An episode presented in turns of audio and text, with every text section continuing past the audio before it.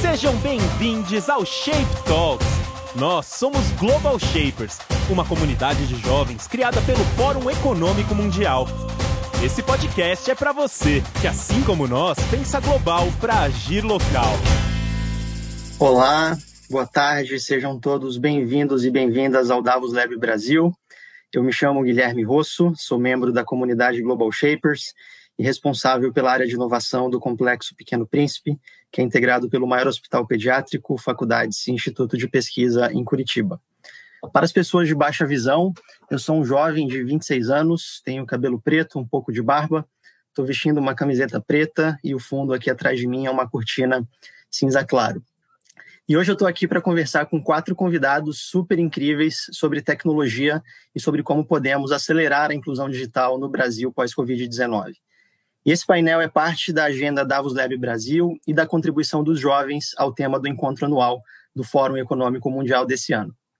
E eu já gostaria de agradecer a Folha de São Paulo, que está transmitindo esse painel ao vivo, o Rotary, um dos nossos parceiros de correalização, a FGV e o Instituto de Estudos Avançados da USP, que são nossos parceiros de metodologia, a Secretaria Municipal da Pessoa com Deficiência da Prefeitura de São Paulo, que viabilizou a nossa tradução simultânea em Libras, e o Wesley está aqui com a gente, os nossos convidados desse painel e toda a equipe de jovens que está organizando a agenda Davos Lab no Brasil.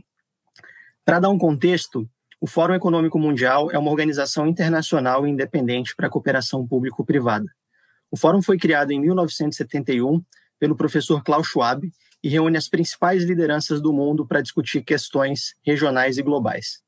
A comunidade Global Shapers nasceu da necessidade do Fórum Econômico Mundial em ouvir e incluir vo as vozes dos jovens nos diálogos e decisões que impactam a todos.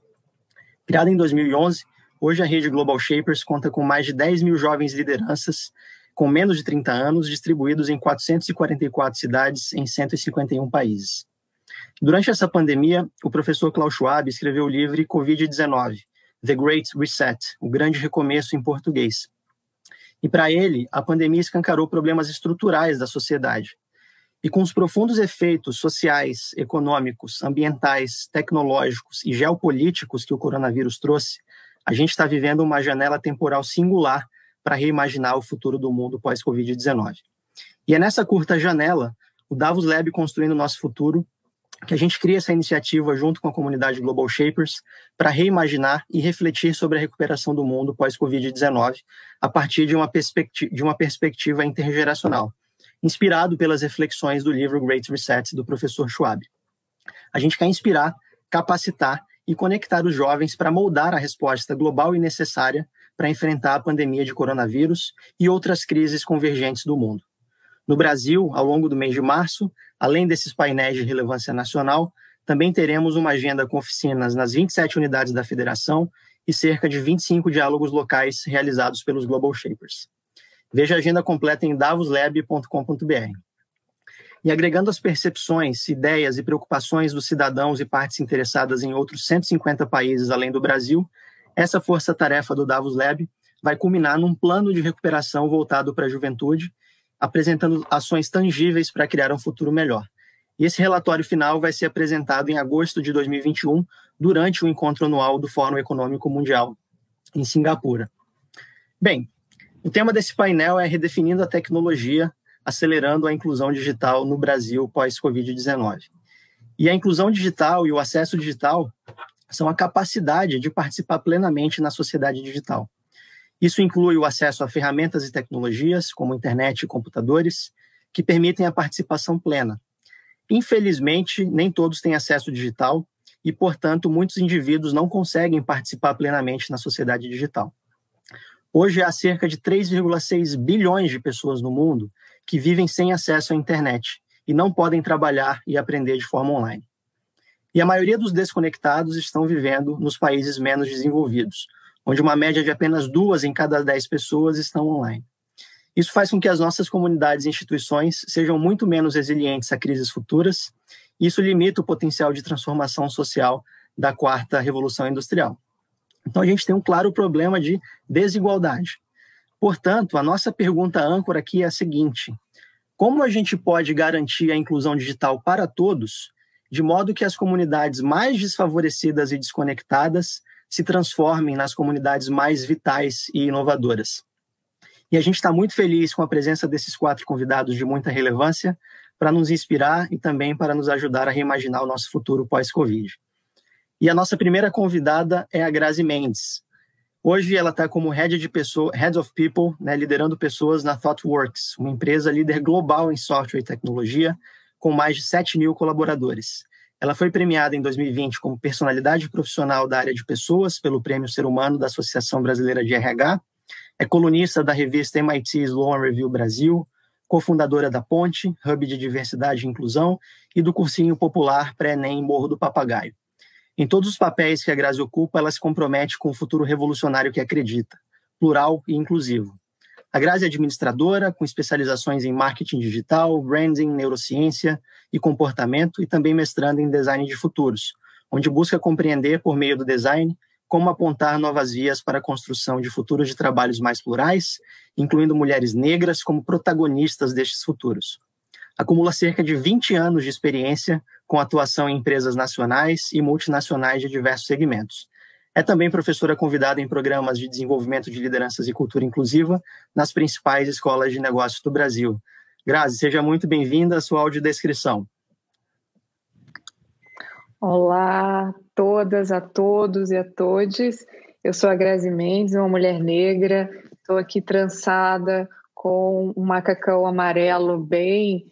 Cheguei com um colar e ao fundo uma parede azul com alguns quadros e uma plantinha ali também. Quero dizer que é uma honra, uma alegria estar aqui com todos vocês. Muito obrigado, Grazi. A gente também tem a honra de receber a Giana Sagazio, economista de formação e atual diretora de inovação da Confederação Nacional das Indústrias, a CNI. E através da CNI, a Giana é coordenadora executiva da Mobilização Empresarial pela Inovação, a MEI, um movimento que visa estimular a estratégia inovadora das empresas brasileiras e ampliar a efetividade das políticas de apoio à inovação. Ela também trabalhou por 13 anos no Programa das Nações Unidas para o Desenvolvimento, o PNUD, e foi assessora sênior da presidência do BNDES. Jana, muito bom ter você com a gente também. O seu, o seu microfone está no mudo, Giana. Prazer, Continu... né? Agora sim. Está ouvindo? É, Positivo. Muito bom estar aqui com vocês, discutir um tema tão relevante, com pessoas tão ativas e que contribuem bastante né, para a gente poder avançar com essa agenda de tecnologia e inovação. Eu sou uma mulher madura, branca, uso óculos, estou na minha sala, né, no, na minha sala na CNI e vou adorar participar dessa, desse bate-papo aqui com vocês. Obrigada. Muito bom, Giana, muito obrigado. O nosso terceiro convidado é o professor Silvio Meira, professor extraordinário na Cesar School, cientista-chefe na TDS Company, The Digital Strategy, e uma das mentes mais brilhantes no mundo da tecnologia. Formado no ITA, com mestrado na Federal de Pernambuco e doutorado na Universidade de Kent, na Inglaterra, o professor Silvio Meira foi um dos fundadores do Porto Digital em Recife. Porto Digital transformou o centro histórico da capital pernambucana, que enfrentava uma decadência de drogas e prostituição, num parque tecnológico em que empresas locais são vizinhas de multinacionais como IBM, Microsoft, Motorola e Samsung. E além de ter ajudado a criar dezenas de startups o professor Silvio Meira também é membro do Conselho de Grandes Empresas, como Magazine Luiza e MRV. Professor Silvio Meira, uma honra ter você com a gente também. Obrigado, Guilherme. É um grande prazer estar aqui. Eu estou de camiseta preta com a bateria ecológica desenhada sobre o meu peito direito. Eu uso óculos, eu tenho uma barba mal feita, quase toda branca, eu sou careca. Atrás de mim tem a minha estante com os meus livros de cabeceira de trabalho, tem outros na cabeceira da cama, e aqui do meu lado direito tem um artefato que a gente aqui em Pernambuco chama uma lança de caboclo de maracatu rural. Muito bom. Professor Silvio Meiro também é cultura, né? Tem um bloquinho aí do Carnaval de Olinda que não bloco. deixa a desejar. Aqui não tem bloquinho não, só tem bloco grande. Só tem bloco, é verdade. Por fim, obrigado, professor Silvio. E por fim, mas não menos importante, também temos a honra de conversar com o professor Virgílio Almeida, professor associado da Universidade de Harvard, no centro que estuda as relações entre internet e sociedade e a forma como usamos a tecnologia.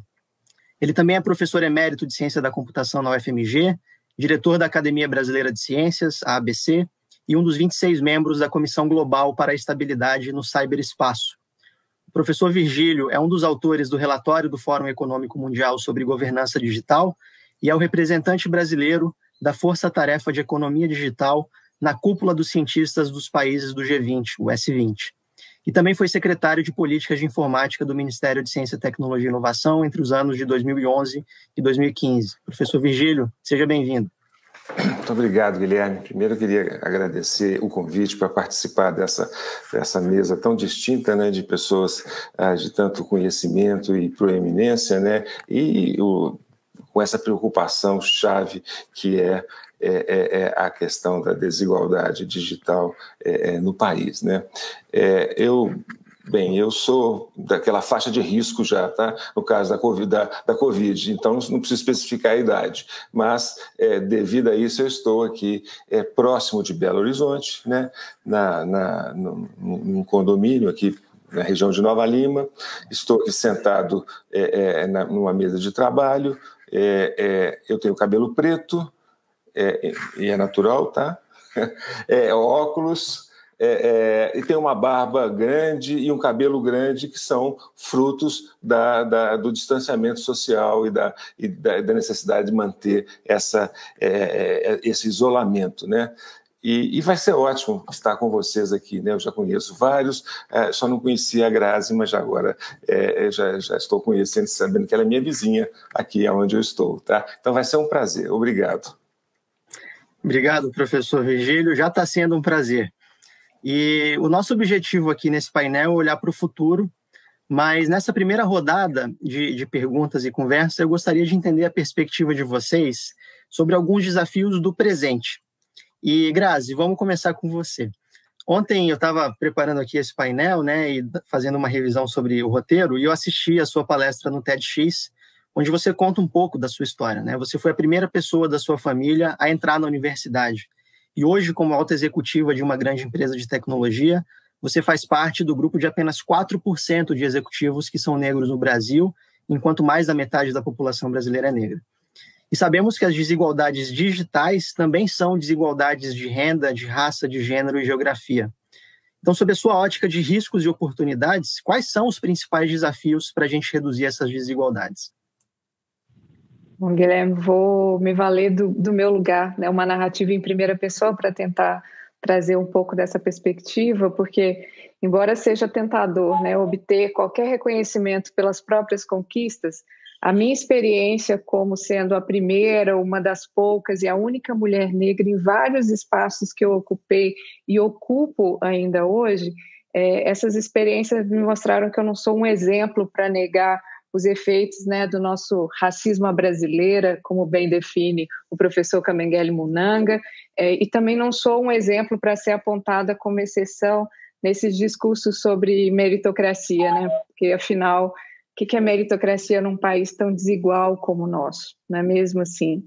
E, e, essa, essa minha história, que ela é única e singular, mas ao mesmo tempo dialoga com tantas outras histórias no nosso país, né? Por eu ser parte do maior grupo étnico do Brasil, mulheres negras são 28% da nossa população. A cara do Brasil é uma mulher preta, mas quando a gente olha para as empresas, para as organizações e principalmente para as posições de poder ou para as narrativas de futuro tecnológico que a gente está criando, é, a gente está absurdamente pouco representada ou atuando como protagonistas desse futuro, né? Eu ouvi muito cedo de minha mãe, Dona Fátima, conselhos muito enfáticos para que eu estudasse. Assim, ela repetia diariamente frases como: "Estuda, minha filha, estuda muito para que você tenha mais oportunidades do que eu tive". É, e ela dizia isso porque ela não pôde estudar, né? Ela teve que trabalhar muito cedo como empregada doméstica, assim como tantas outras meninas do nosso país que logo cedinho já precisam ocupar muitas vezes profissões hereditárias aí que uh, trabalham com encurtamento de sonhos e perspectivas assim. E mesmo sem a minha mãe saber a frase da Angela Davis, a, a frase famosa dela que quando uma mulher negra se movimenta, ela mexe com toda a estrutura social, por ser o grupo da base da pirâmide social do nosso país, é, a minha mãe queria muito que eu pudesse sonhar, assim, que os meus sonhos não fossem encurtados né, pela realidade que muitas vezes é imposta. Ela e o meu pai lutaram muito para que eu não tivesse uma única opção, né, para que eu não necessariamente tivesse como única via me tornar a empregada doméstica das filhas das patroas da minha mãe. É, e foi o acesso à universidade que me fez ampliar né, as minhas perspectivas, me deu poder de sonhar e poder estar onde ninguém na minha família ainda tinha conseguido sequer imaginar, né?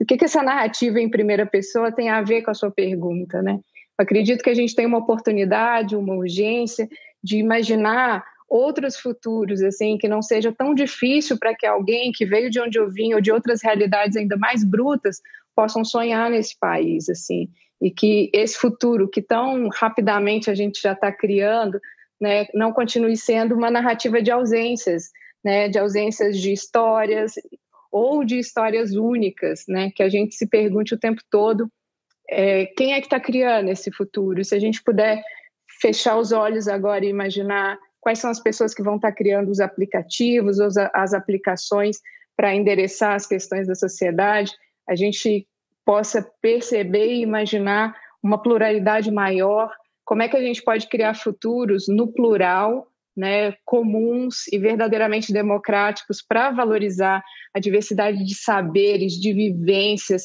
e que influenciem debates aí mais amplos sobre um futuro em que caibam mais futuros.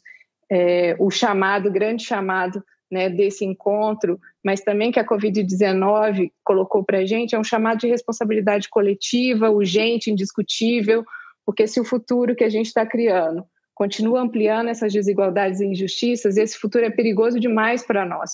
E é um grande desperdício de potência criativa aqui para o nosso país também. Então, é, diante disso, a gente tem muitos desafios, mas um desafio maior de conseguir imaginar e sonhar outros futuros e outras realidades diferentes do que a gente vem criando até aqui. Grazi, muito obrigado. Esse é um debate intergeracional, mas com certeza conte muito com essa juventude que está vindo para sonhar junto com você e para a gente desenhar esses futuros no plural, né? E, Giana, agora é para você. A CNI é parceira da Universidade de Cornell, do INSEAD e da Organização Mundial de Propriedade Intelectual, a WIPO, na produção e divulgação do Índice Global de Inovação. Você conhece muito bem porque trabalha com isso. É, dentre 131 países, o Brasil está na posição 62 no índice de 2020, o que é quatro posições melhor do que no ano anterior. Mas isso ainda é um resultado ruim né, para o Brasil, considerando que a gente é uma das dez principais economias do mundo. E um dos indicadores do, do índice global é justamente acesso à infraestrutura de tecnologia da informação e comunicação, e nesse indicador a gente está na posição 76. Então, considerando que a MEI, a Mobilização Empresarial pela Inovação, é um dos principais mecanismos de mobilização articulada do setor privado, da academia e da indústria no Brasil, quais são os nossos desafios para ampliar o acesso à infraestrutura de tecnologias da informação e comunicação no Brasil? Guilherme, excelente pergunta e eu volto um pouquinho porque a gente na CNI, na MEI, considera que a ciência, a tecnologia e inovação é, são a principal estratégia de desenvolvimento para o Brasil, assim como é nos países mais desenvolvidos e inovadores. Né? E foi com essa certeza, essa convicção que a CNI, junto com as principais lideranças do país, é, lançou é, a MEI, que é a Mobilização Empresarial pela Inovação, há 13 anos atrás, né? E hoje nós contamos aí com aproximadamente 400 lideranças das maiores empresas do Brasil, junto com representantes da academia, do governo, do executivo, do legislativo, com o principal objetivo de tornar o Brasil um país mais inovador. Né? Então, é, nós acreditamos que é importante priorizar a ciência, a tecnologia e a inovação nas políticas públicas, né? E dar a, a, a essa área a, uma importância correspondente também no que diz respeito aos recursos, né? Os países mais inovadores hoje, eles investem acima de 2% do PIB em pesquisa e desenvolvimento, né? Países, existem países que hoje certamente estão investindo na ordem de 5% do PIB, né, como Israel e Coreia do Sul. O Brasil, é, esse, essa é uma estimativa minha, né, porque o último dado disponível é de 2017. Em 2017, a gente estava investindo aí pouco mais de 1% do PIB em pesquisa e desenvolvimento. Então, considerando que nós tivemos mais contingenciamentos, né, menos desembolsos né, do BNDES, da FINEP, etc., eu imagino que hoje a gente está investindo por volta de meio por cento do PIB. Em um período em que a pandemia, né, ela nos mostrou a importância dessa área da ciência, da tecnologia e inovação, para que a gente possa superar a crise sanitária, econômica e social. Então, a pandemia, ela acelerou mudanças estruturais né, na economia e ela também antecipou a transformação digital aí em pelo menos uma década, né? E o Brasil, para que a gente possa ser mais inclusivo, eu diria que a gente precisa, pelo menos, acompanhar o que está acontecendo no resto do mundo, que é exatamente dar a importância devida a essa área. Você mencionou que nós melhoramos quatro posições no ranking do Índice Global de Inovação, mas isso não reflete nenhum esforço de país, tá? Essa melhora é simplesmente uma, uma questão de é, posição relativa dos países, né? E, de qualquer forma, ocupar a 62ª posição em um ranking de 131 países, sendo que a gente oficialmente ainda é a nona economia do mundo, é muito. não é correspondente né, com o tamanho da nossa economia, com a sofisticação da nossa economia, com é, o potencial que nós temos, a qualidade né, das pessoas, dos profissionais e com a riqueza que nós temos no país. Então, é preciso, sim, que é, a gente priorize a ciência, tecnologia e inovação, para que esse seja o principal vetor, de fato, do nosso desenvolvimento, fortalecendo a nossa indústria, que é o setor que mais cria empregos, empregos de qualidade, que mais contribui né, com os impostos aí para o país. Nós fizemos, o ano passado, uma pesquisa com 400 grandes empresas que são representativas do Brasil para saber, para entender qual foi o impacto da pandemia na sua operação. E 65% dessas empresas é, informaram que reduziram ou paralisaram a produção durante a pandemia. 65%, tá? Um outro dado importante é que 83% das empresas disseram que vão precisar de mais inovação para voltar a crescer e sobreviver no mundo pós-pandemia. Mas 70% dessas empresas não têm estratégia de inovação, não tem. E precisam de apoio, né? é, para que elas possam, de fato, entrar nessa quarta revolução industrial, que é da transformação digital, né, e é, se ver no futuro. Jana, muito bom. Eu, eu entendo a sua fala da seguinte forma, que a equação de desenvolvimento de qualquer país precisa incluir ciência, tecnologia e inovação. A nação brasileira ainda não decidiu por isso, e por nação inclui governo, inclui as pessoas, as empresas, é, e se a gente não tomar uma decisão e não agir, a gente vai ficar para trás, como estamos ficando, né?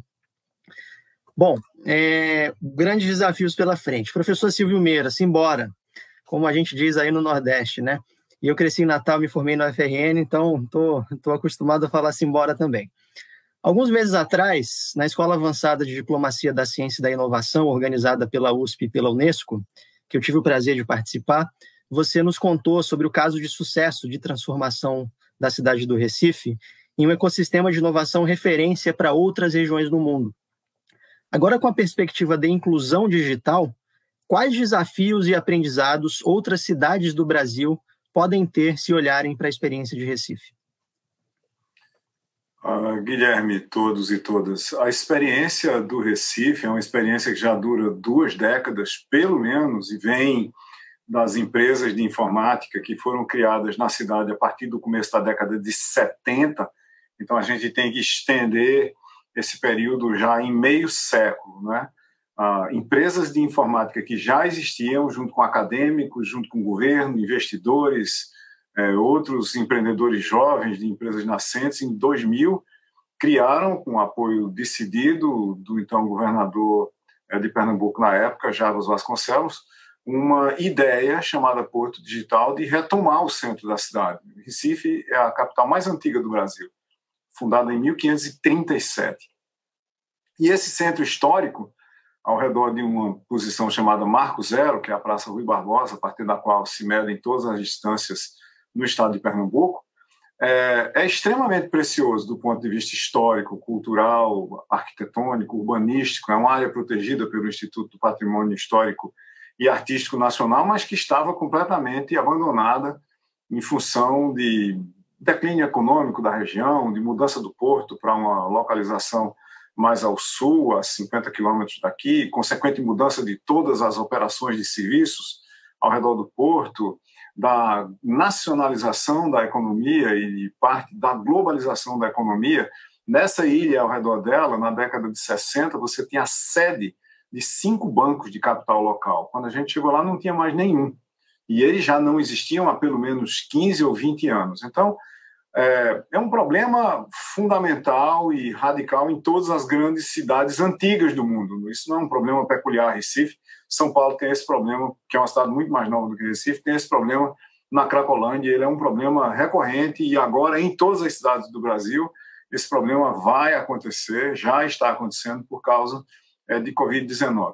O que, que eu acho que é a grande oportunidade para as cidades?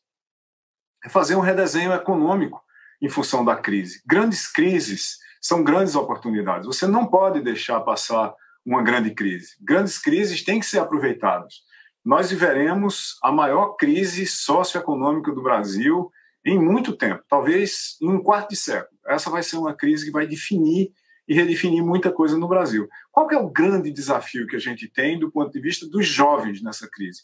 Como é que a gente prepara ou como é que a gente cria as oportunidades, melhor dizendo, dos jovens se prepararem para o futuro. Ninguém ensina nada a ninguém. Mas se você tiver uma noção de qual é a oportunidade que você pode perseguir em função de um conjunto de competências e habilidades que você pode adquirir em algum lugar, essa combinação de educação com oportunidade cria esperança. As pessoas vão precisar de muita esperança nos próximos muitos anos. Eu diria nessa década inteira. Essa vai ser uma década muito difícil para todo mundo, para todas as empresas, para os países em crise fiscal, econômica e principalmente na América Latina, que é uma região do mundo que sempre vem mal das pernas o tempo todo e depende muito de commodities. A história econômica do mundo nos ensina que regiões muito dependentes de commodities entram mais profundamente nas crises derivadas de impactos financeiros globais, de pandemias, de guerras, assim por diante, e demoram muito mais tempo para se recuperar. Mas eu acho que há uma mega oportunidade aí. O mundo está sendo reescrito em software, e isso já vem acontecendo há muito tempo. A beleza disso, nessa economia pós-Covid-19, é que as empresas, não as pessoas, as pessoas já sabiam fazer isso, as empresas aprenderam a trabalhar de forma deslocalizada, eu não preciso estar no local que a empresa está, descentralizada, ninguém precisa supervisionar o que eu estou fazendo, porque eu funciono por entregas, por resultados. Assíncrona, eu trabalho na hora que eu posso e você me dá tempo para entregar as coisas. E esse trabalho mais híbrido, onde eu não necessariamente tenho que trabalhar para uma certa empresa, a gente pode criar habilidades nas áreas de tecnologia, ou seja, aí tem a oportunidade de uma inclusão digital dupla. Criar inclusão digital para criar oportunidades das pessoas mais jovens se prepararem como programadores. O mundo não precisa só de computer scientists, de cientistas da computação.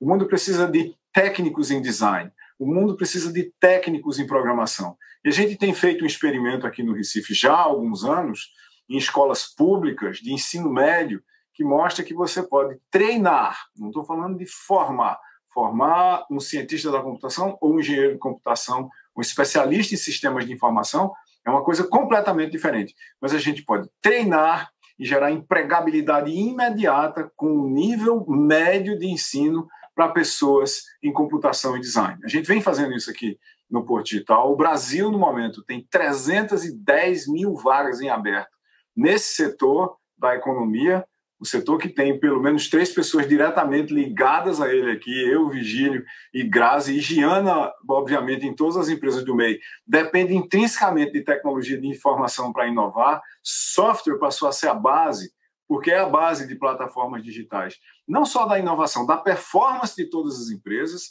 E nós temos uma situação esquizofrênica no Brasil. Ao mesmo tempo que nós temos centenas de milhares de vagas que não podem ser preenchidas porque não há profissionais disponíveis nas áreas de tecnologia de informação e tantas outras em design, porque ninguém vai escrever software para você usar com linha de comando, a gente tem um número imenso de brasileiros que continuam, por exemplo, fazendo direito, onde você já tem um milhão de advogados com carteira da OAB e onde tem pouquíssimas oportunidades de futuro para você evoluir se você não herdar um escritório ou não passar em concursos públicos que tem um candidato, que tem mil candidatos por vaga em alguns casos.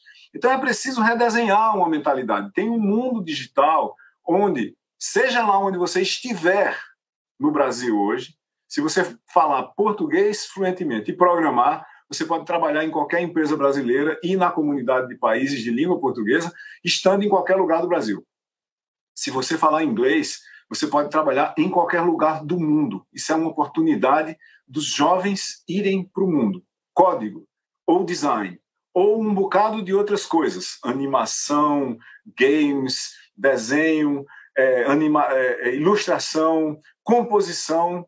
Se você se dedicar, existem oportunidades reais que precisam de pessoas agora. Deveria haver políticas públicas para aproveitar essa crise, que é uma grande oportunidade, para, por sua vez, criar as oportunidades de aprendizado que levassem as pessoas a ter as habilidades e competências que as levariam para esse mercado de trabalho global. Professor Silvio Meira, muito obrigado. Eu tiro duas lições aqui da sua fala. Uma é esperança, esperança porque a gente vai precisar, a década vai ser difícil, mas esperança porque a gente está vendo muitas mudanças. E a outra oportunidade, a outra lição oportunidade, porque todo desafio traz grandes oportunidades, e você comentou no início da sua fala que a história de tecnologia em Recife começa na década de 70, então foram 50 anos até aqui. Por outro lado, a oportunidade que você mesmo fala, que a Covid, a pandemia, é, trouxe cinco anos, né, meia década em, em, pelo menos um ano, assim, se não mais. Então, muito obrigado por essas contribuições. Professor Virgílio, a cúpula dos cientistas do S20, que reúne os mais eminentes cientistas dos países das 20 principais economias do mundo, que você faz parte, representando o Brasil, elaborou um documento com 10 recomendações enviadas aos governantes e presidentes do G20. A recomendação número 6 sugere o seguinte, abre aspas, eliminação do emergente fosso digital, que significa eliminação das distâncias que separam os incluídos e os excluídos da sociedade digital, para garantir que todas as pessoas no planeta tenham acesso e capacidade de usar tecnologias digitais e a internet, garantindo a privacidade, resiliência e segurança de redes e dispositivos digitais. A gente está falando de bilhões de pessoas aqui. Quais são os desafios de privacidade, resiliência e segurança de redes que a gente precisa considerar nessa escala? Guilherme, obrigado aí pela, pela pergunta, né? É, fazer um, um, pequeno comentário inicialmente. É ótimo ser o último a falar, sabe? Porque eu já aprendi com, com os três, né? É, os temas que são importantes, né? A Grazi é, enfatizou a questão da urgência de, de, de, de providências que, que, ajudem a sair dessa crise e também da importância da diversidade, seja ela racial, seja, seja ela geográfica, é, é, de gênero. E a, a, a, Giana tocou num ponto que na Academia Brasileira de Ciências tem sido é, uma, uma, uma, longa batalha que é conseguir a aprovação da PL 13, do, primeiro da aprovação da, da, do projeto de lei que permitiu o uso dos recursos do Fundo Nacional de Ciência e Tecnologia, o FNDCT, e depois que o presidente aprovou, é, é, é, levantar os vetos que ele colocou, que acabam não trazendo para, o, para a área de ciência e tecnologia o recurso necessário para fazer todas essas pesquisas que nós estamos vendo que são essenciais para sair dessa crise. Né? E o Silvio também mostrou três pontos, vários importantes, mas três pontos que me chamaram a atenção. Primeiro, que é, é, o, é o Porto Digital, que é um exemplo é, é, é orgulhosamente apresentado pelo Brasil para o desenvolvimento é, de, de, empresas de tecnologia, né? um caso de sucesso de 20 anos, e, e depois, em Recife, né? e depois ele enfatizou a questão das oportunidades da crise. Eu vou responder a sua pergunta, mas eu queria fazer situar isso no contexto dessa crise. Né? Se nós olharmos, é, é, a, primeira, a, a, primeira consequência grande da crise foi a, o fechamento das escolas, escolas do ensino básico e do ensino médio. E você vê alunos que estão em casa e que não têm nenhuma possibilidade de acessar é, é, os recursos de aulas online. Por quê? Porque não tem equipamentos, porque não tem uma infraestrutura digital, porque não tem, uma infra... um, não tem um espaço em casa sequer para sentar e poder trabalhar. E a minha pergunta, que na verdade é muito mais do que minha observação, é uma pergunta angustiada. Por que, que o governo não tomou nenhuma providência em relação à inclusão social dos jovens? Esse é um esse é de uma gravidade, você está atrasando o aprendizado de toda uma geração. Então, é, isso vai naquele ponto que a Grazi mencionou. É preciso urgência. Tá? O segundo ponto refere-se ao, ao, título desse nosso, desse nosso é, é, workshop, ou dessa nossa painel aqui hoje, né? redefinindo tecno tecnologia. Eu acho mais do que isso, é redefinindo as políticas públicas necessárias para, para, para as novas tecnologias. Porque as tecnologias virão, a gente vê exemplos ótimos no Brasil, então é preciso é, políticas públicas. Né? Então, se nós olharmos do, do ponto de vista é, é, de uma maneira econômica, né? O que, que nós estamos percebendo nessa, nessa é, pós, eu não posso dizer pós-pandemia, mas já no segundo ano da, da, da pandemia. Né? A gente vê uh, nessa economia, vou chamar economia do coronavírus, as empresas estão adotando cada vez mais automação, porque buscam reduzir custos, aumentar a eficiência e independer das pessoas que hoje uh, estão uh, limitadas pela, pelo isolamento. Aumentar a qualificação é a chave para esses processos de automação. Uma segunda característica dessa economia é a pandemia, já foi mencionada também, acelerou as demandas por uma força de trabalho mais qualificada. E é, o, o, o, que se coloca é que a transformação digital é uma enorme oportunidade. Ela é uma enorme oportunidade para o país. Mas se nós não tivermos gente ponto mencionado pelo Silvio. Se nós não tivermos uma inclusão de, de pessoas, de, de, jovens, de mulheres, de, de, de, mulheres negras, nós precisamos da diversidade. Então, nós temos um problema central é esse, né? O país tem praticamente 15 milhões é, de desempregados, o país vem perdendo é, indústrias como a Roche, como a Ford, e parte de tudo isso está no fato de que nós não temos uma força de trabalho qualificada na escala necessária que a empresa, que a, que a economia precisa. Então, para é, é, termos essa, essa saída da economia, nós precisamos de é, formar uma força de trabalho qualificada. E daí a inclusão social é chave. E construir a infraestrutura digital. Essa infraestrutura digital toca nos pontos que você mencionou. Ela tem que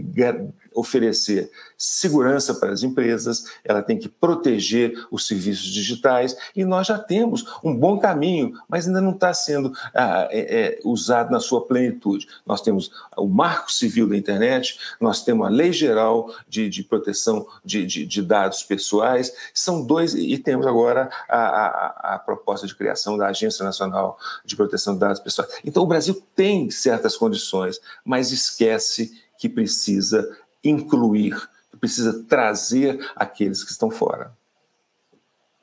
Obrigado, professor, Guilherme. Eu que agradeço, professor Virgílio.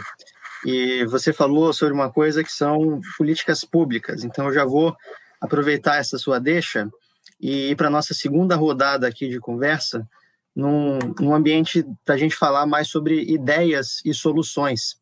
E sabendo desses desafios, então eu gostaria de estimular vocês a trazer aqui para o nosso público é, algumas ideias e entender melhor quais são as possíveis soluções para a recuperação pós-Covid, especialmente sob o ponto de vista de tecnologia e inclusão digital.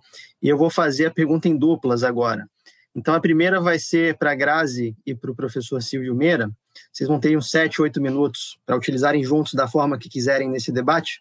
E a pergunta é a seguinte: o que as pessoas e as empresas podem fazer para acelerar a inclusão digital no Brasil pós-Covid-19? Professor Silvio e Grazi, vocês têm juntos sete minutos.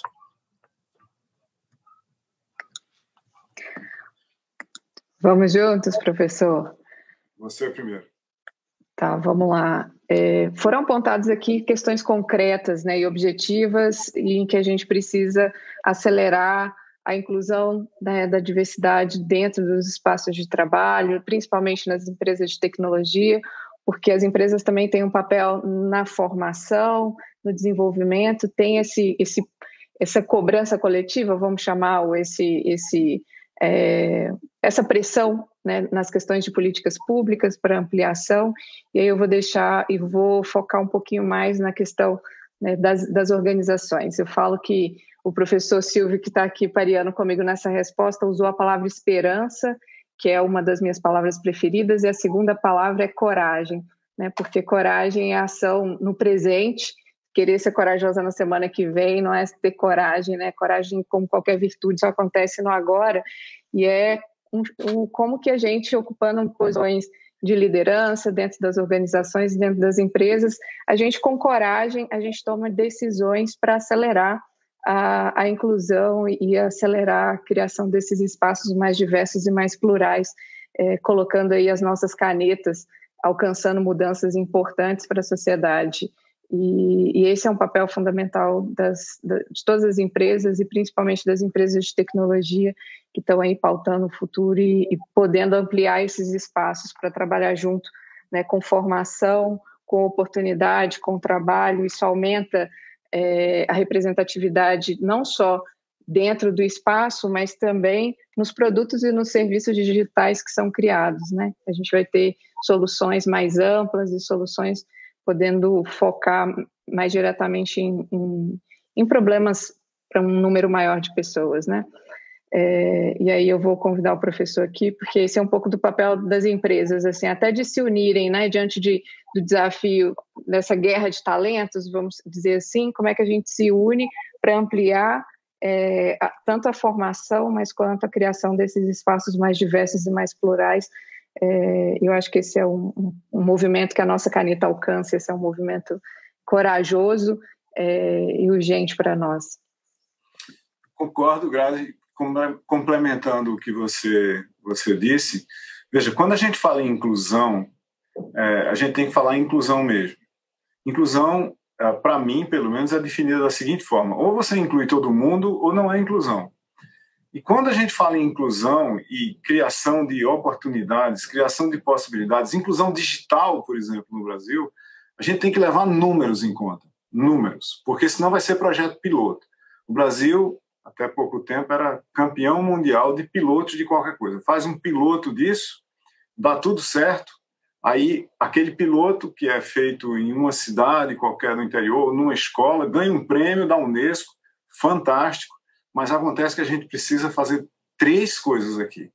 O que a gente faz como piloto precisa ser repetível, escalável e sustentável. Se não for repetível, escalável e sustentável, não vai ser inclusão de nada, vai ser mais um ponto de exclusão, porque você eventualmente vai ter uma escola pública que passou por esse processo, que é única naquele aspecto particular e não pode ser não pode servir, desculpem, como referência a outras escolas para ser multiplicada, né? Então, repetitividade, escalabilidade e sustentabilidade são fundamentais. O que, que eu acho que a gente tem que fazer como empresas, como pessoas, assim por diante? Vamos pegar um número aqui cinco em cada seis crianças do ensino básico no Brasil, do ensino fundamental, estão em escolas da rede pública. Você só resolve isso com política pública. Eu não vou nem mencionar os números das outras, das outras matrículas. Mas se você começar atrapalhado ou confuso, ou sem incluir verdadeiramente as pessoas no ensino básico, daí para frente é só trabalho remedial a gente estar tá olhando pelo retrovisor, como a gente não conseguiu fazer isso, como as pessoas não tiveram acesso às tecnologias básicas, de qualidade, em, em velocidade, na velocidade que está acontecendo, com os apoios devidos no ensino básico, daí para frente a gente começa a trabalhar para remediar a coisa. Olha, como deu tudo errado aqui no ensino básico, a gente vai fazer um ensino, é, um ensino médio meia boca nós vamos fazer um negócio mais ou menos porque as pessoas estão sabendo, chegando aqui, sem saber o mínimo que deveriam saber no nono ano e assim por diante. Eu não acho que há, veja, cura para os males de uma nação fora do sistema educacional. No sistema educacional, você programa o futuro do país. Se você quiser olhar um país como uma mega arquitetura humana, social, econômica, a programação desse país, o código dele é escrito nas escolas. As pessoas escrevem seus códigos a partir do que elas aprendem e apreendem da sua interpretação do universo ao redor nas escolas. Se a gente começar errado no ensino fundamental, a gente não vai para lugar nenhum.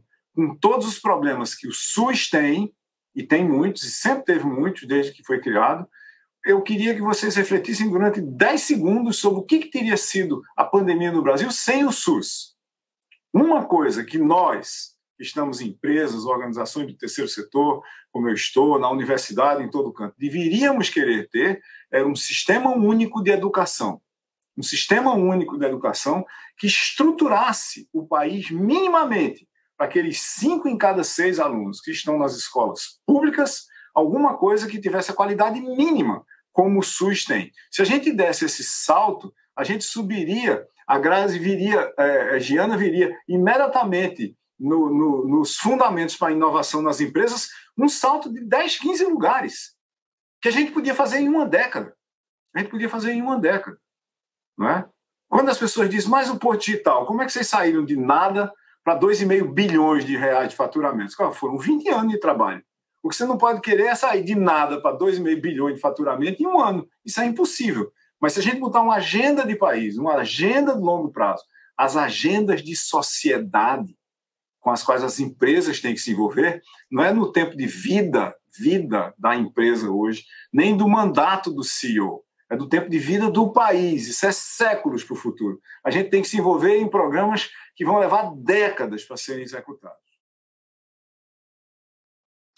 É um projeto de país, né, professor? É, com intencionalidade, estratégia, caminhos coletivos, é, e sem isso fica muito reduzido o nosso horizonte, e aí acaba sendo ações pontuais, é, pequenas, necessárias também, mas muitas vezes pontuais, e que não garante uma sustentabilidade aí por mais tempo. Grazi, professor Silvio, é, que ótimo debate, que ótimas ideias e, e a fala de vocês é, abre muito terreno para a pergunta que eu vou fazer para a Giana e para o Virgílio, e para o professor Virgílio. Em dupla também, vocês podem fazer o jogral da forma que quiserem. A pergunta para vocês é a seguinte: o que o governo pode fazer e quais políticas públicas, nos termos do professor Virgílio na primeira rodada, quais políticas públicas precisamos ter para acelerar a inclusão digital no Brasil pós-Covid-19? Giana, não vai você primeiro, Giana.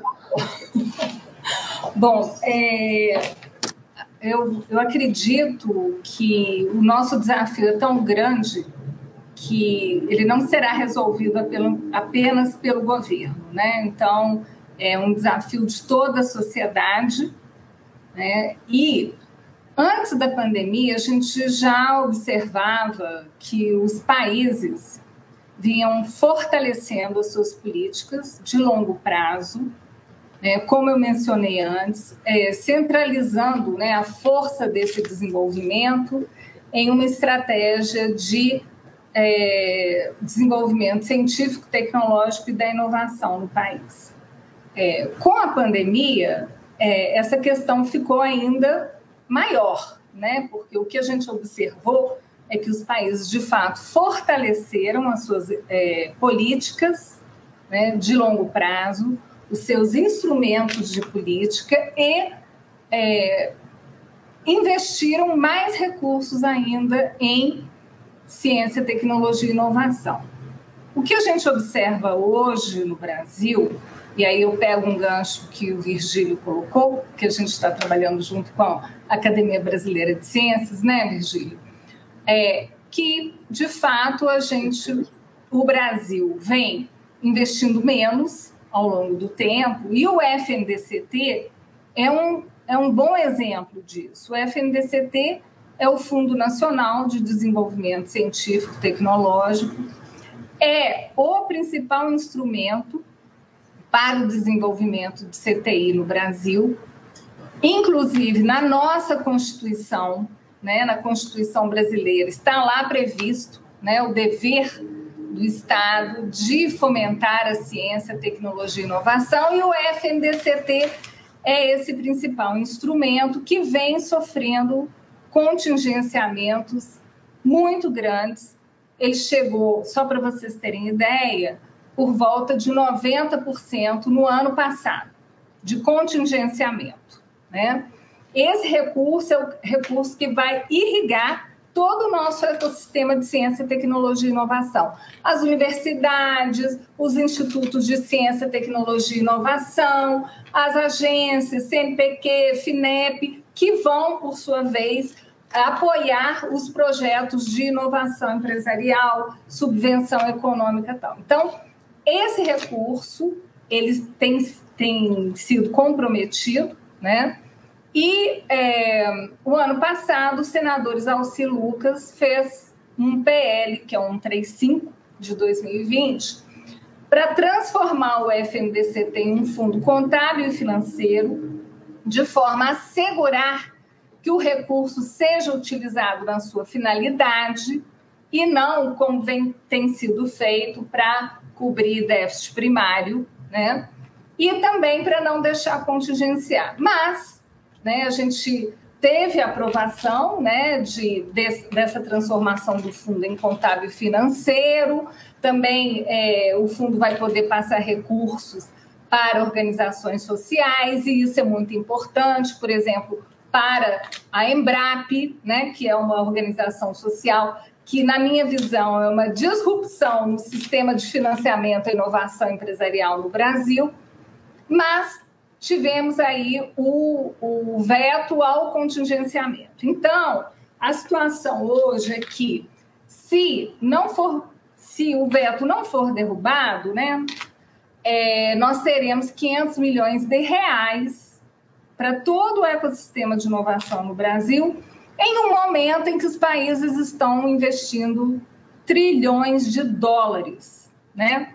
E lembro aqui que a última Pintec mostra, né, que existe já um, uma queda muito grande na taxa de inovação empresarial e uma maior dificuldade das empresas em acessar os recursos públicos, né?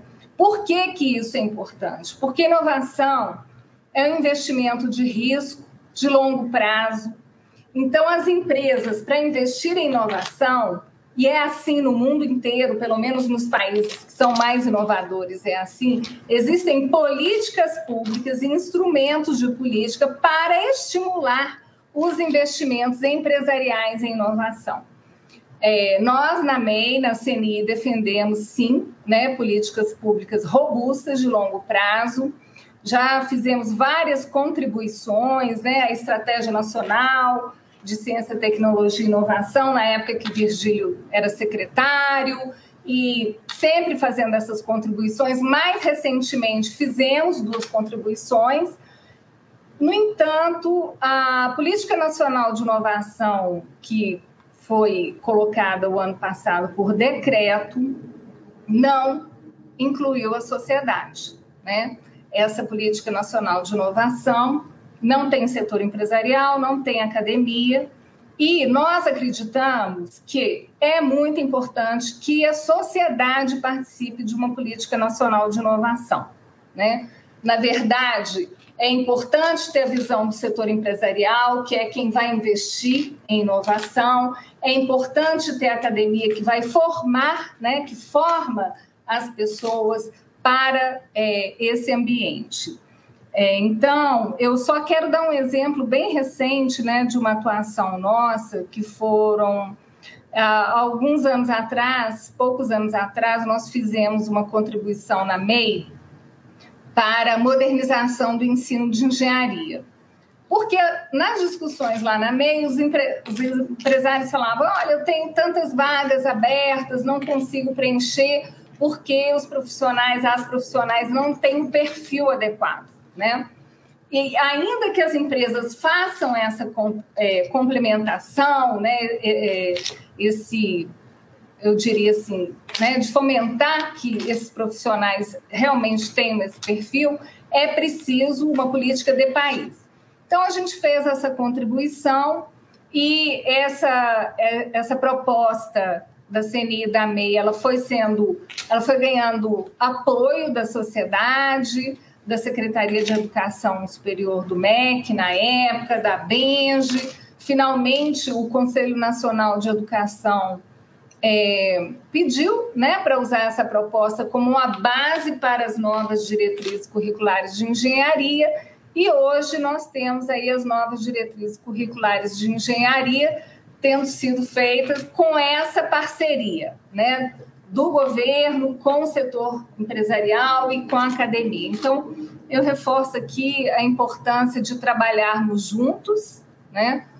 Sim, desenhando políticas robustas de longo prazo, com uma visão de país e também investindo, né? É, dando a prioridade devida aí a essa área para que a gente possa avançar.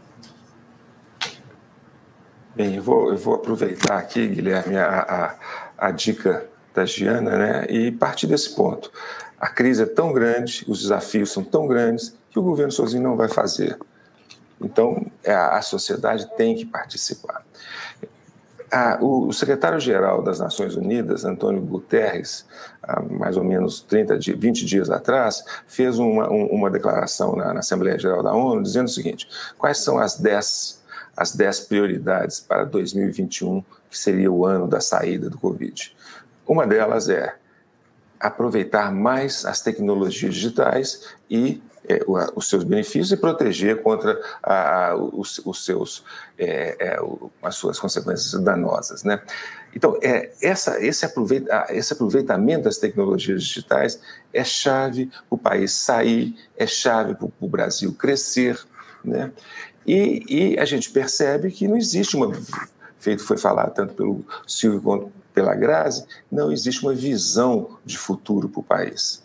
Então, é, o governo não tem essa visão de futuro para o país. Então, na ausência disso, os setores privados, as ONGs, os grandes, as grandes organizações de filantropia, filantropia devem procurar a, atuar naqueles setores que são mais críticos. E hoje o que é mais crítico é justamente é, é, é essa passagem para o mundo digital. Né? O que a gente percebe é que essa passagem para o mundo digital, ela nós gostaríamos que ela não consolidasse esse lado perverso da sociedade brasileira, que é a desigualdade. Então, é preciso políticas que comecem a minimizar essa desigualdade. Políticas que façam a inclusão. E é preciso iniciativas, porque a, a, o setor privado é, e as ONGs são muito mais rápidas que o governo. As políticas públicas demoram um tempo. Então, elas têm que ser feitas porque elas vão orientar o futuro. E o, as, as, empresas, o setor privado, as ONGs, o terceiro, eles podem começar com iniciativas ah, rapidamente. E essas iniciativas têm que ser justamente aquelas de cobrirem dois dois lados. Um que é a questão do letramento digital.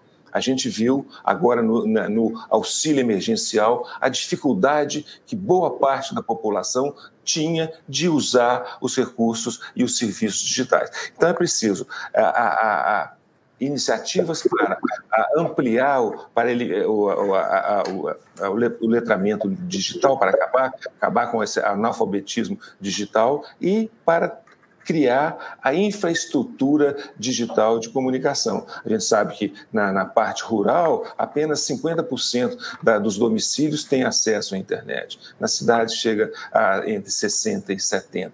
Então é preciso ações concretas. E talvez a palavra-chave para isso é preciso solidariedade que as empresas se unam e elas podem fazer isso, elas sabem fazer isso porque elas são rápidas para agir, se unam para começar a eliminar esses excluídos. E só para finalizar, quem são os excluídos? São os desempregados, são aqueles que, que, que não, não, não têm um emprego fixo, são aqueles que são praticamente analfabetos digitais, são os grupos mais vulneráveis da sociedade, as mulheres que são, em geral, a cabeça das famílias e elas trabalham o tempo todo e não têm é, é, é essas possibilidades, são, então, a, a, aqueles que estão em regiões é, mais desfavorecidas, como regiões do norte do país ou as periferias das grandes cidades.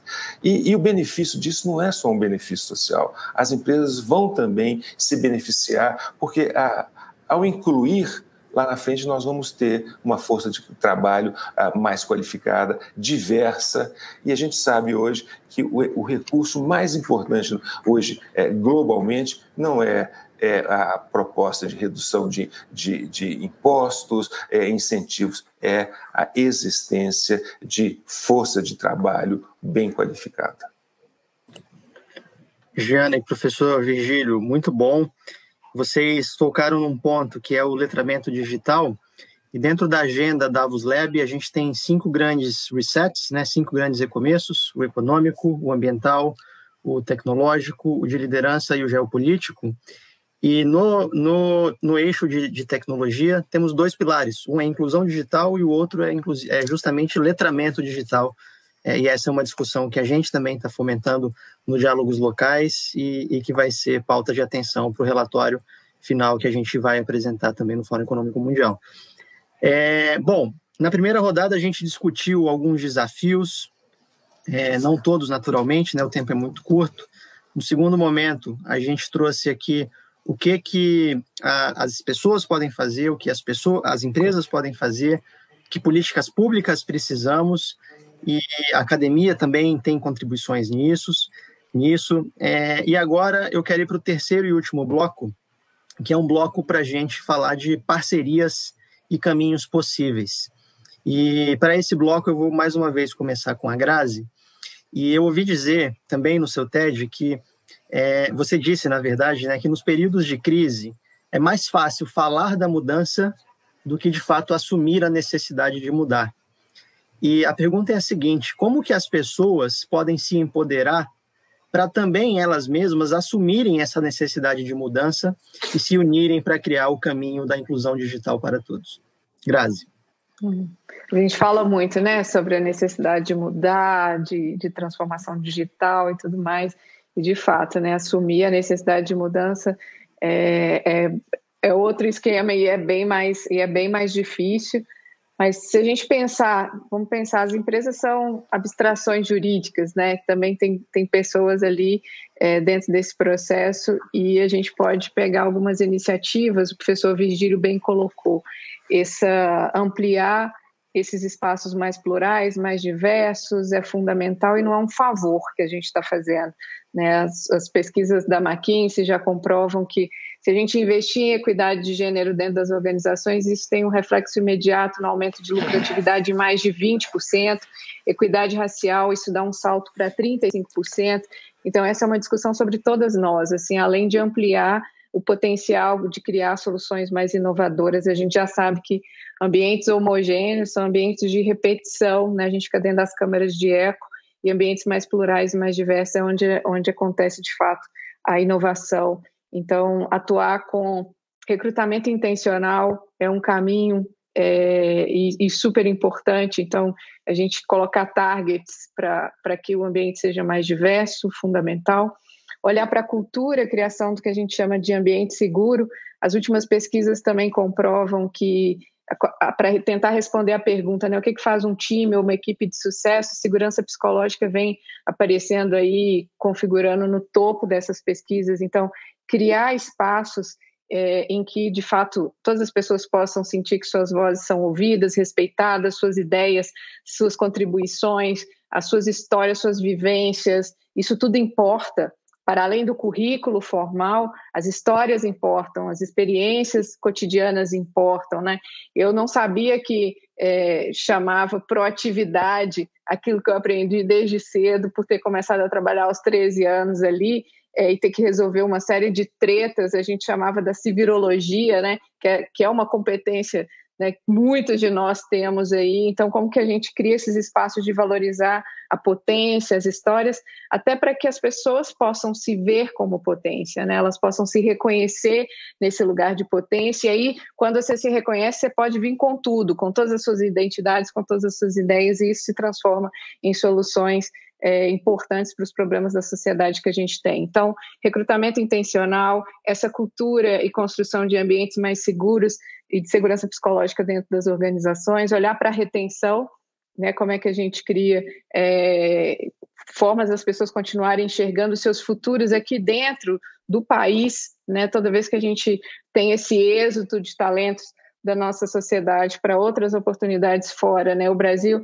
perde também, então como que a gente amplia essas perspectivas para que as pessoas continuem sonhando seus futuros profissionais aqui com, nesse país, olhar para a liderança, representatividade também nas posições de liderança, para que essas canetas, né, que tem aí dentro das estruturas de tomada de decisão e de poder possam refletir mais a, a nossa sociedade, né, possa se aproximar um pouco mais disso e, e olhar para esse papel de, da, da, educação dentro dos espaços. Né? A gente, de novo, foi colocado aqui, não dá para a gente poder pensar e, e sonhar um pouco além se a gente não olhar para a educação como uma questão pública, né? E, e para além disso, as, as urgências de necessidade básica, né, que a, a gente está aí à véspera de ter quase 60 milhões de brasileiras sem, que sem o auxílio emergencial vão estar, tá, é, de fato, é, tendo sérios problemas para para conseguir comer, para conseguir sobreviver. Isso é, é, isso precisa incomodar muito a gente. Isso precisa. É, a gente está aqui numa conversa sofisticada, né, sobre tecnologia e tudo mais, mas esses números precisam é, nos causar indignação para que a gente se mobilize, porque de barriga vazia também não dá para estudar, não dá para trabalhar, não dá para ter ideias potentes para resolver os problemas que a gente tem. É, e, e o professor Vigílio trouxe a solidariedade. É, Galeano fala que entre a caridade e a solidariedade, ele prefere a solidariedade porque a caridade ela é vertical, né? ela é de cima para baixo. A solidariedade ela é horizontal e a gente aprende muito com as pessoas, né? E não tem e, é, movimento de mudança mais potente do que esse movimento em direção às pessoas, construindo com as pessoas. Acho que um pouco que a, que a Giana trouxe aqui também, né? Colocar todo mundo junto para a construção dessas perspectivas. Enfim, é são questões complexas e, portanto, sem respostas simples é, ou receitas né, de passos, mas eu acho que tem caminhos e vias que a gente coletivamente precisa construir para dar os saltos e os passos que a gente precisa, é, porque a gente fez muita coisa que deu muito errado, né? Então está na hora da gente assumir isso, que a gente tem problemas e que a gente precisa de fato encarar de frente esses problemas. É, mas, de novo, como a Diana trouxe, é, é coletivo, é todo mundo junto aí para a gente construir essas rotas e essas novas vias. Grazi, muito obrigado. A sua fala para a gente é muito importante. Eu recebi algumas mensagens aqui muito positivas é, pela oportunidade da gente ouvir você.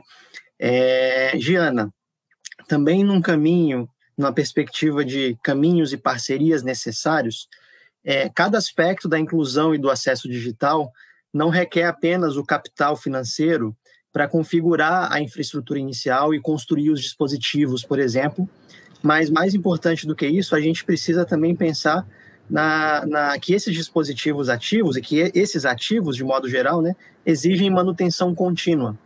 Você representa a indústria aqui é, e, portanto, tem, tem, tem muita competência para representar essa resposta.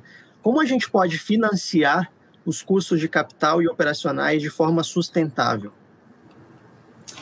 É, Guilherme, é, a gente tem trabalhado bastante é, no âmbito da MEI, da CNI, no sentido de é, aprimorar o nosso sistema de financiamento, né? de uma maneira geral, porque a gente sabe muito bem que o crescimento, né, para que o país possa crescer, é preciso é, que haja investimento. Né? No entanto, como eu citei, a última Pintec, as empresas têm tido mais dificuldade em acessar né, linhas é, de crédito, mas também pouco recurso para subvenção econômica, é, menos, né, e o resultado disso é muito menos desembolso do BNDES, é, da FINEP, uma dificuldade, apesar do sucesso da Embrap, assim, uma dificuldade de mais recursos para que é, a Embrap e outras instituições possam é, incentivar mais né, a ciência, tecnologia e inovação no país. Então, é, eu volto à questão anterior, né, a importância das políticas públicas e privadas. Né? Quando eu estou falando de políticas públicas, são as políticas, de fato, que vão dar as prioridades de país, né? É, vão selecionar áreas, né? É, e vão, é, de fato, colocar os recursos para que essas áreas possam se desenvolver. Mas, para isso, a gente tem que ter uma discussão de que país nós queremos ser. Né? Se eu perguntar para vocês agora, qual é o projeto do Brasil? O que, que a gente quer ser?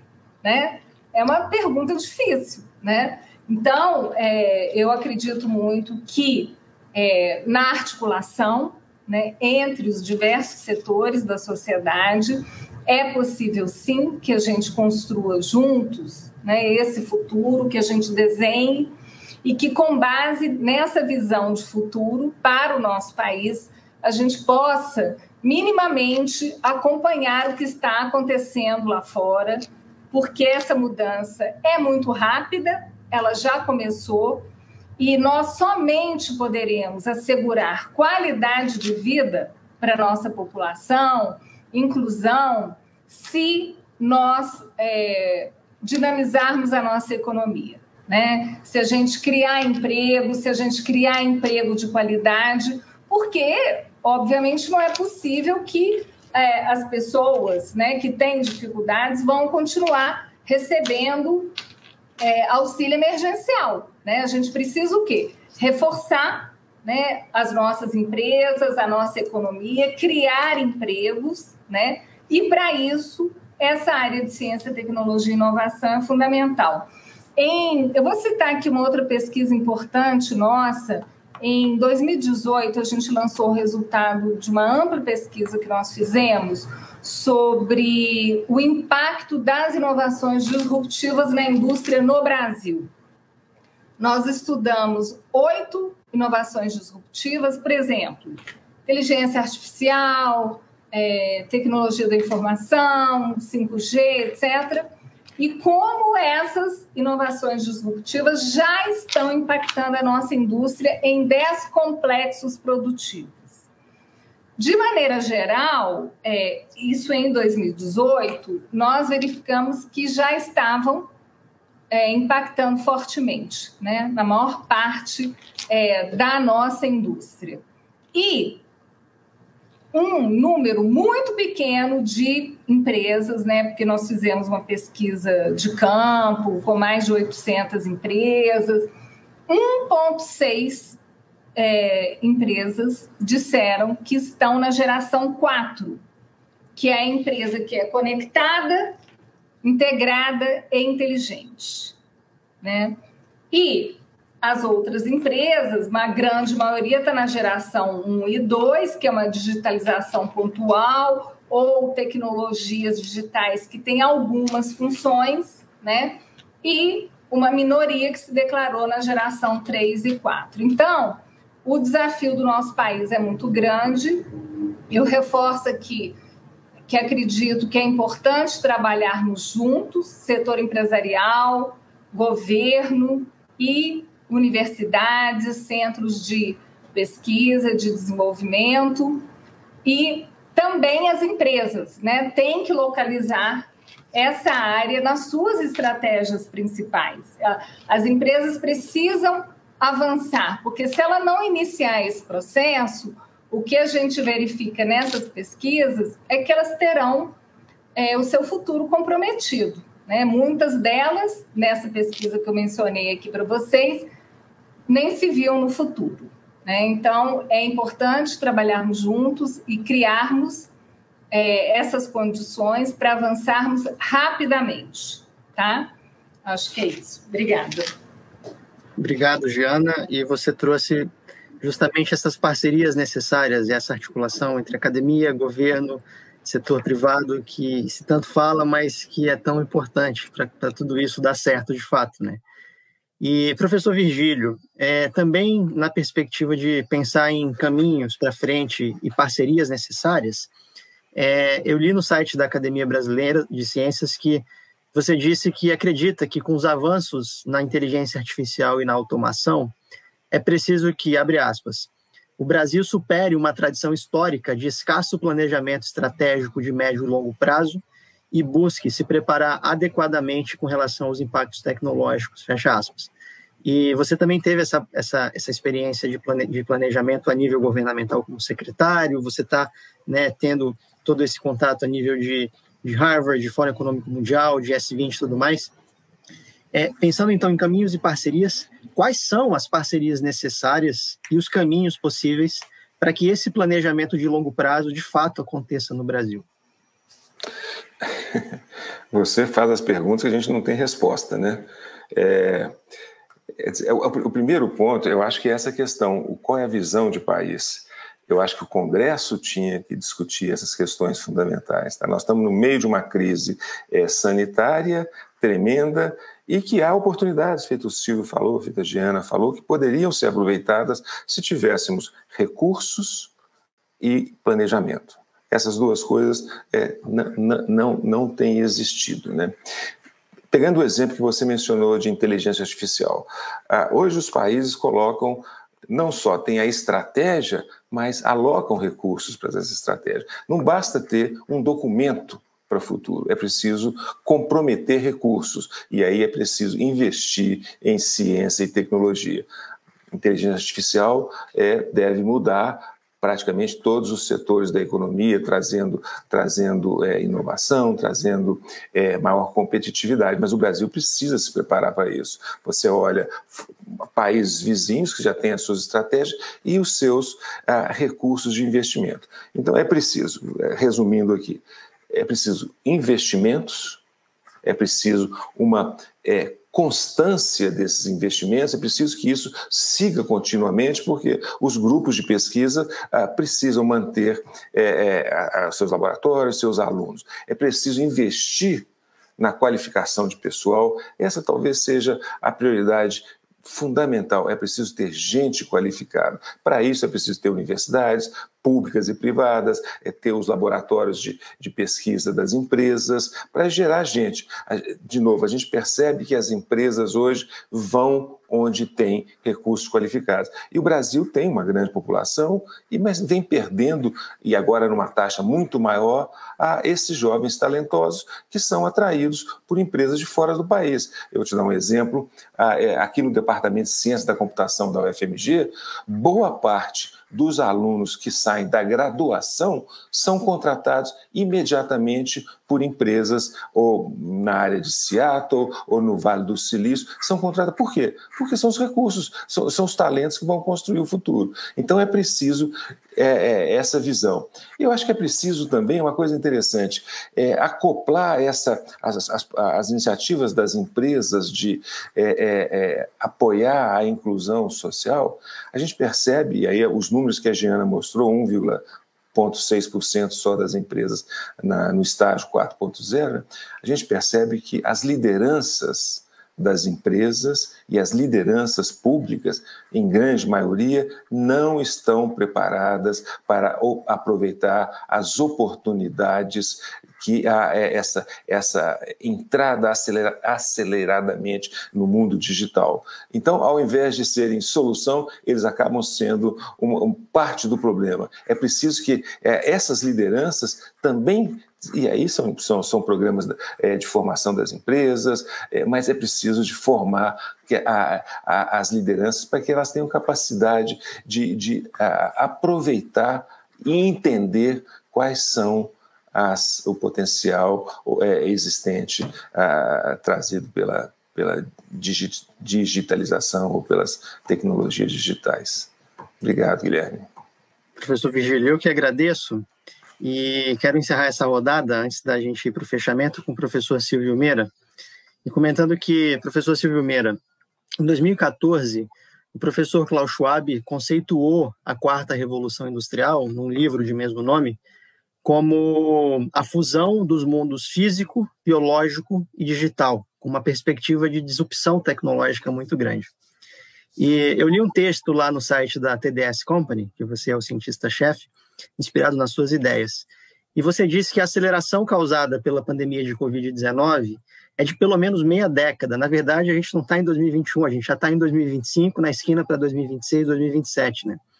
E agora a tendência irreversível é a gente ir para o mundo digital, com F, né? Fi de físico, JIT no meio digital e Audi social, onde os, os mundos físico, digital e social se unem. O que é esse mundo digital e como podemos acompanhar o ritmo acelerado dessas transições e transformações digitais. Guilherme, todos e todas, veja, não existe uma transição do mundo físico para o digital. E a razão básica disso é que aqui tinha café até ainda agora. O recipiente é físico, o café é físico, eu sou físico. Então tem um conjunto de transações envolvidas no ato de tomar café que é físico, mesmo que eu tenha comprado o café num e-commerce. Mesmo que o café tenha sido transacionado para vir para mim por um e-commerce, o café em si é físico. A, o modo de transporte que trouxe ele para cá, a logística que trouxe ele para cá, é física também. Acima de tudo, eu sou físico. Eu estou dentro de uma casa no momento, que é um sistema físico, um sistema analógico. Então, o que, que é que eu acho que está acontecendo, e não sou eu a única pessoa que está vendo isso? Você tem uma dimensão física da sociedade, da economia, do varejo, do ensino e do aprendizado, do que você quiser. Essa dimensão física, ela é aumentada e estendida por uma dimensão digital do nosso comportamento, e a relevância dessa, dessa dimensão digital passou a ser muito maior durante a pandemia, porque as pessoas aprenderam a ter novas performances e novos níveis das mesmas performances através dessa dimensão física, digital, aliás, porque a dimensão física foi suprimida do nosso espaço de transações, basicamente, durante muito tempo, né? Então, a dimensão física aumentada e estendida pela dimensão digital e orquestradas as duas, física e digital, por uma dimensão social, e com isso tudo acontecendo em tempo quase real. O que é o quase real nessa história aqui? Tem uma pesquisa feita em Israel em 2018 que mostra que mensagens no WhatsApp são replicadas ou respondidas em menos de um minuto para 58% das mensagens. 58, quase 60% das mensagens ou são replicadas ou são respondidas em menos de um minuto. Isso cria aquele efeito do tempo quase real. Ele não precisa ser real, mas ele precisa ser quase real. Quando alguém pergunta alguma coisa para uma empresa e a empresa não responde nos próximos poucos minutos, é porque ela deixou de existir e eu vou procurar outro alguém para resolver meu problema. Essa transformação do analógico, do físico para o digital, ela está afetando empresas, escolas, organizações de governo, instituições de terceiro setor e o mundo e a sociedade e a economia diretamente ao nosso redor. Ela muda, ela redesenha um emprego, ela redesenha o trabalho, redesenha o escritório, talvez deslocalize definitivamente uma parte significativa do trabalho, tornando ele mais distribuído, mais descentralizado, mais global, com mais oportunidades para mais pessoas. Mas para mais pessoas, entre as pessoas que têm essas habilidades e competências. O mundo digital ou digital é onde a gente está agora. Do que o Schwab escreveu lá atrás, a gente claramente não fez a fusão com o biológico. Se a gente tivesse feito, a gente teria escrito um antivírus para a humanidade. O que é um antivírus para a humanidade? Veja, eu e Vigílio somos familiares com um conjunto de uh, teses, teoremas e leis básicas da computação que dizem basicamente o seguinte: em computação ou em sistemas formais, é impossível você detectar um vírus sem nunca tê-lo visto antes. Eu preciso saber qual é a assinatura dele para saber que ele é um vírus. Então, tanto em sistemas biológicos como em sistemas computacionais, você não pode escrever um antivírus universal. É inviável teoricamente. Aliás, não é inviável, é impossível teoricamente. Mas então por que, que os nossos computadores têm antivírus? Porque na hora que um vírus infecta um computador em algum lugar e uma das empresas que produz antivírus deteta, imediatamente a vacina contra esse vírus é distribuída globalmente e aquele a, em pequeno impacto que talvez um vírus tenha tido em algum lugar, do ponto de vista computacional, é isolado. Nós não fizemos isso para o espaço, para o espaço digital, incluindo o espaço biológico. Nós falhamos e falhamos miseravelmente. No entanto, veja, as melhores vacinas que a gente tem hoje são vacinas digitais, são software.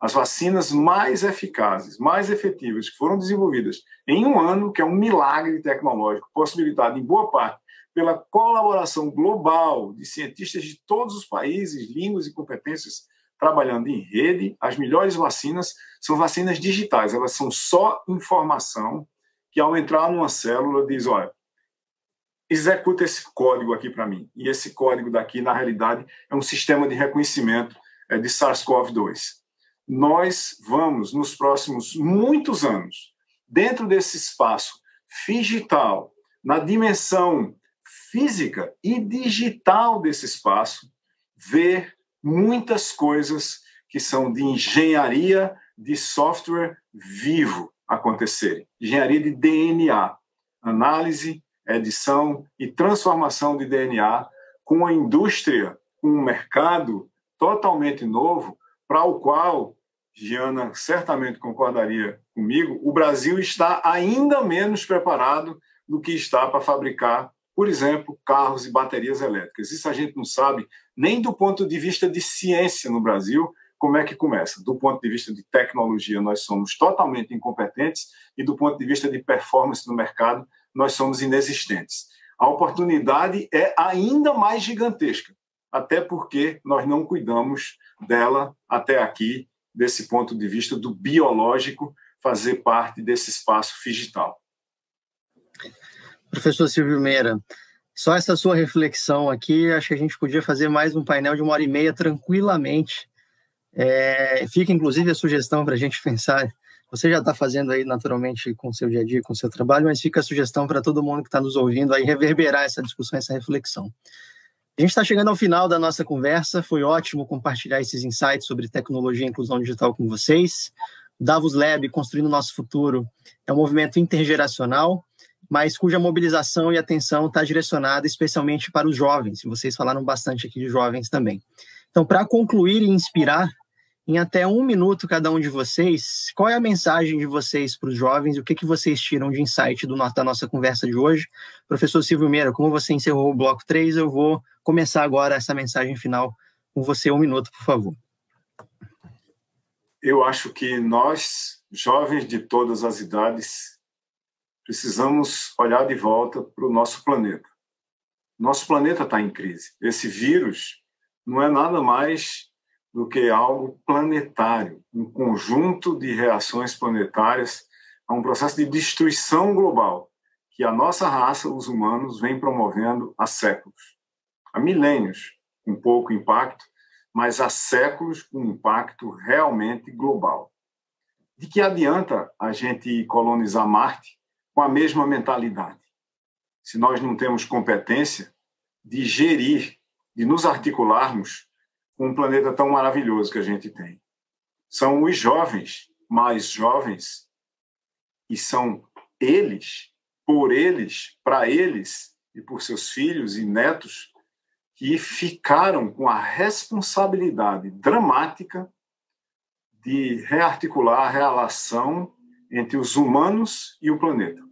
Porque, por exemplo, a minha geração fracassou completamente. Boa sorte, galera. Vamos precisar de vocês. Que bom que essa mensagem ficou gravada para a eternidade. Giana. Giana, o seu microfone está no mudo. Eu acredito que é, é importante sermos resilientes, persistentes, né? trabalhar sempre para melhorar né? Eu acho que uma atuação é, política, no sentido de participar da sociedade, fazer discussões, né? É, também é, procurar diversidade, né? procurar trazer é, pessoas de várias áreas, de vários setores, de gêneros, de raças, enfim, a diversidade é fundamental, a criatividade acho que a gente precisa de verdade é construir o nosso futuro. Né? E para isso as pessoas têm que participar. É, precisamos sim é, de mais qualidade na nossa educação, de políticas mais robustas, e para isso as pessoas precisam se engajar. Né? Eu, eu tenho o privilégio né, de participar da MEI, de coordenar a, a MEI junto com várias outras pessoas e é um movimento que traz é, lideranças de vários setores engajadas numa agenda de país, né, para melhorar, dando contribuições concretas, né, para que a gente possa de fato avançar. Então, acho que a atuação é, dos jovens, das jovens, política, é, na, nos seus espaços, nas escolas, nas universidades, a sua contribuição é fundamental. Né? A gente não pode esperar que alguém vá fazer esse futuro por nós. A gente tem que ajudar a construir. Jana, muito obrigado. Professor Virgílio. Pois é, eu acompanho aí a, a, a, os pontos que a Giana e o Silvio colocaram, eu acho que são, são aí caminhos é, que nós devemos seguir, né? E assim, para resumir, aí já no contexto dessa inclusão digital, né, eu acho que nós precisamos de colaboração. Tá? Nós precisamos da colaboração a, a, a, nos vários níveis de governo, município, Estado federal, para ampliar as iniciativas de inclusão digital, a participação da sociedade, do setor privado e dos movimentos sociais é, precisam que, que podem demandar essas iniciativas de, de, de, inclusão social, a participação da universidade, porque ah, é, é, essa é uma questão, formar gente é, é, para esse, esse novo é, ambiente, a universidade tem que colaborar também. Tá? Então, eu acho que se, é, essas questões precisam ser demandadas do governo. Se o governo não oferece, a sociedade tem que demandar isso. E isso faz parte dessa, dessa construção do futuro. Tá? Muito obrigado, professor Virgílio. Grazi, é, a gente trocou algumas mensagens antes do painel, né, nos últimos dias, e você estava falando sobre lugar de fala e, e, representatividade. Então, hoje você abriu o nosso diálogo, nosso painel, e você vai também fechar com a mensagem final é, o nosso painel de hoje, redefinindo a tecnologia, acelerando a inclusão digital no Brasil pós-Covid-19. Oh, que responsabilidade, hein?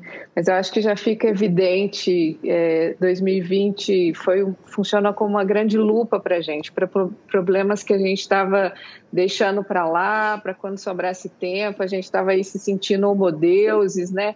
Dominando aí as tecnologias e, e a Covid-19 vem para nos chamar para essa responsabilidade coletiva, urgente, indiscutível, que coloca na nossa frente é, uma série de questões e que fica mais que evidente que os avanços e os grandes desafios do nosso século não são necessariamente por causa da tecnologia, mas pelas perguntas que a gente tem que se fazer dessa expansão do que significa ser humano dentro de um planeta, dentro de uma casa comum, é, e que se a gente continuar usando tecnologia do século XXI para automatizar empregos, mas deixando milhares de trabalhadores sem direitos, em condições precárias, esse futuro pode ser considerado como evolução para nós? Eu acho que não. Né? Se a gente continua produzindo inteligências artificiais, mas para potencializar burrices e preconceitos humanos, esse futuro é perigoso demais um futuro em que as empresas, como o professor é, Silvio Meira falou, né, ao invés de se responsabilizar pelo impacto que causam no mundo, prefere criar rotas de fuga para Marte. Esse é um futuro muito irresponsável para nós, assim.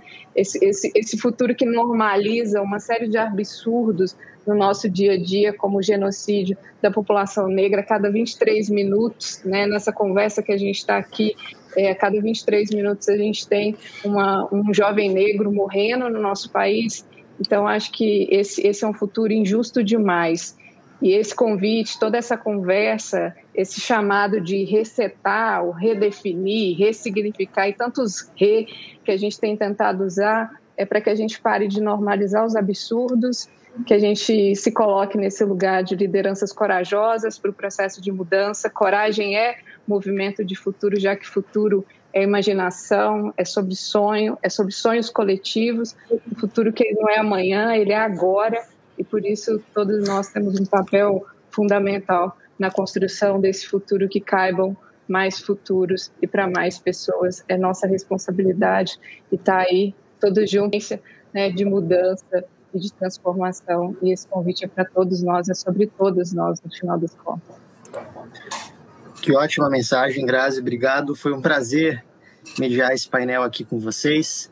E para finalizar a mensagem final é, da mediação desse painel, é uma memória fotográfica e cinematográfica que todos nós temos da vida real nessa pandemia. À medida que as cidades foram fechando com o lockdown, né, o uso da internet começou a aumentar e com escolas e locais de trabalho dependendo fortemente de interações virtuais. É, no entanto, essa mudança expôs divisões digitais de longas datas, de longa data.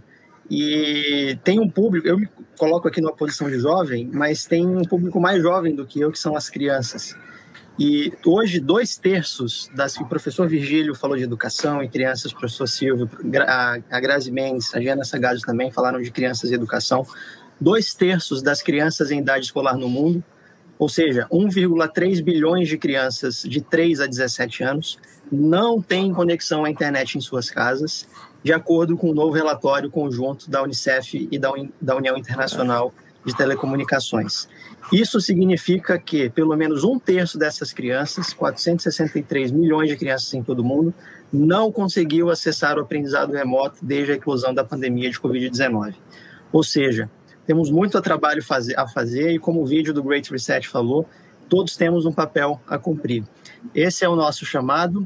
É, queria agradecer muito Grazi Mendes, Giana Sagazio, professor Virgílio Almeida, professor Silvio Meira, é, por estarem aqui dedicando o disputadíssimo tempo de vocês, mas isso está só começando. Na verdade, é, ainda temos muito pela frente.